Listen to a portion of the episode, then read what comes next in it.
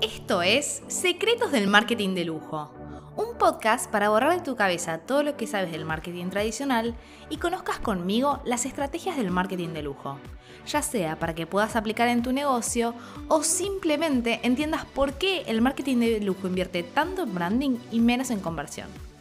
Si te gustan estos temas, dale al botón seguir para enterarte de nuevos episodios. Hola, soy Vicky Chazal y bienvenidos un año más a mi podcast para saber un poco más sobre el marketing de lujo.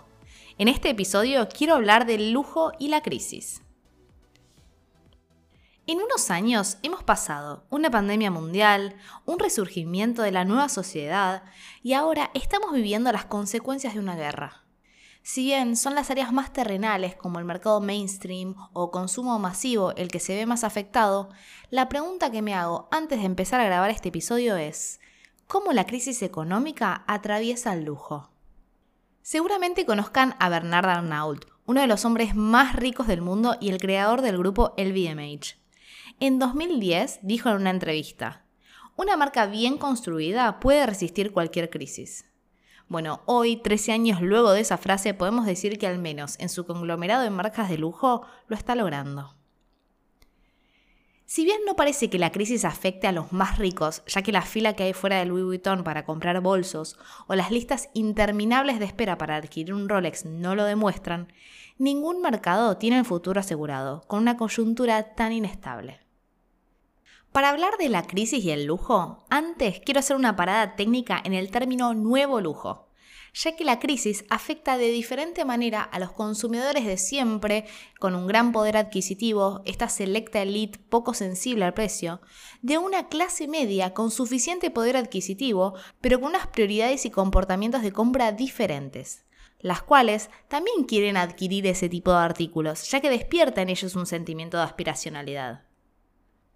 Por eso, la crisis económica quizás no haya afectado a los más ricos entre los ricos, pero está claro que sí lo ha hecho a todos los demás.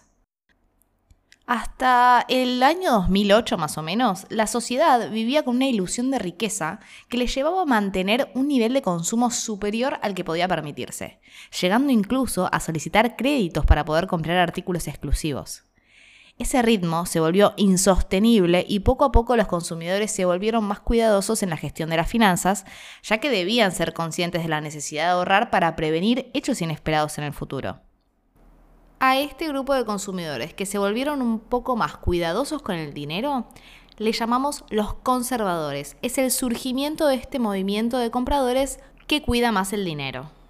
Bueno, luego de esta crisis desde el 2008, donde empiezan a surgir estos conservadores, este grupo de, consumidores de clase media y alta que deciden ahorrar más en lugar de consumir, los vuelve a impactar en 2020 una pandemia.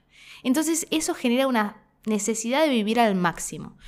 Y de esta manera surge un nuevo grupo al que llamamos los arriesgados este grupo de consumidores que deciden comprar hoy porque no saben si lo van a tener mañana. Es vivamos el hoy sin importar el mañana, ya que incluso viendo una inflación preponderante se dan cuenta que lo que tal vez hoy puedan comprar porque tienen el poder adquisitivo para hacerlo, en el futuro el precio se dispare y no puedan hacerlo. Estas diferencias de comportamiento y la mentalidad de la sociedad está obligando a las marcas a tener que adaptarse la opinión de millonarios arriesgados choca con la corriente que ruega por la responsabilidad y la disminución de la ostentación. Por eso, los usuarios están optando por la discreción, algo que las marcas también tendrán que prestar atención y adaptarse. ¿Escucharon alguna vez hablar del lujo silencioso? Son exactamente lo opuesto a la logomanía. Son estas marcas que dan respuesta a la crisis y en esta oposición al logo por todos lados, prefieren portar prendas de alta calidad y firmas de lujo, pero que no cuenten con ningún detalle característico que haga evidente a la firma. En definitiva, se trata de prendas que no tienen esas pretensiones de ser ostentosas, sino que pasan más bien de ser percibidas, salvo por expertos de moda que saben cuál cuál es la prenda de la que hablamos. Por ejemplo, un ejemplo de logomanía y de marca llevado al extremo sería Gucci, sería Versace, que buscan poner el logo en todos lados, que si uno llega a comprar una cartera de Gucci, que se note que sea de Gucci. Pero el objetivo del lujo silencioso es poner el foco en la calidad de los tejidos, optando por opciones naturales y sostenibles, centrándose en esta como la principal razón para adquirir un artículo de lujo. De esta manera, quien puede adquirir estas marcas eligen mostrarse entre quienes conocen de diseñador sin llegar a ser exuberantes, frente a quien no puede darse el lujo de comprar este tipo de marcas. De esta manera, los consumidores se muestran más empáticos a quienes menos tienen en esta situación de crisis económica. Voy a los ejemplos porque siempre es mucho más fácil de explicar. Los máximos exponentes del lujo silencioso pueden ser en su justa medida Hermès, Max Mara, Bottega Veneta, Loewe. Sin embargo, también hay algunas firmas, desde muy conocidas hasta otra más de nicho, que también son parte de este exclusivo grupo de marcas de lujo silencioso, como lo son Loro Piana, que si no lo saben es parte del grupo del BMH, The Row, Pollen, aunque Pollen tal vez es, un, es una marca entre lujo y premium, entre otros. El descenso en el nivel adquisitivo de muchos consumidores, unido a una mayor responsabilidad en el proceso de compra, provocó una considerable reducción del mercado al que hasta el momento se dirigían estas marcas de lujo.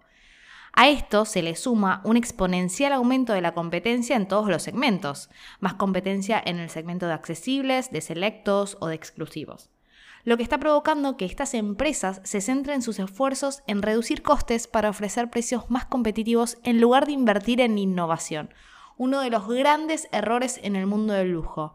Estas marcas de lujo, en pos de competir contra, no sé, Massimo Dutti, decide bajar sus precios y reducir costes. Gran, gran, gran error en el mundo del lujo.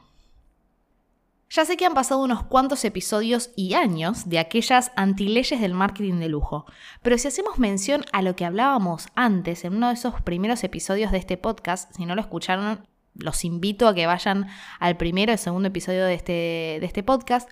Uno de los peores errores de las marcas de lujo es disminuir la inversión en marketing e innovación, así como también en la reestructuración de sus casas matrices para reducir costes de producción ya que si una marca deja de invertir en awareness, dejará de alimentar el deseo por consumirla y poco a poco irá perdiendo su magia.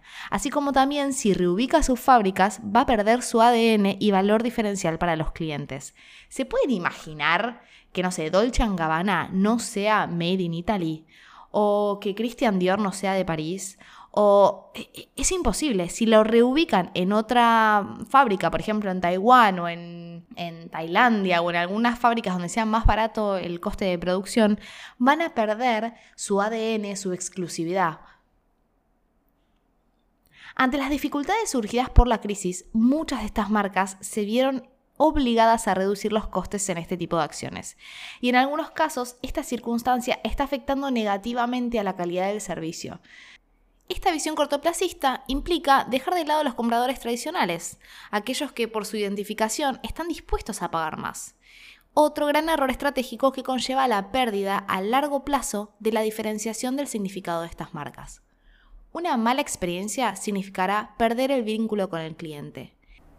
Y así es como la crisis también atraviesa el mercado del lujo desde este resurgimiento de consumidores más conservadores que deciden ahorrar ahora en pos del mañana, hasta estas malas decisiones de muchas marcas de lujo en reducir costes en puntos que pueden afectarles mucho a su identidad de marca. Entonces, ¿cuál es la buena manera, la buena práctica de resurgir marcas en este mundo de crisis, en este contexto más agresivo para, para el mercado? El lujo silencioso como respuesta a esta situación y a esta coyuntura de crisis. Y hasta acá hemos llegado con el episodio número 21 de este podcast. Si te gustó, te invito a que actives la campanita para que te avise Spotify cuando sale uno nuevo. También podés rankear con las estrellitas de arriba si te gustó o no. Ahora sí, te espero en el próximo programa para contarte muchos más secretos del marketing de lujo.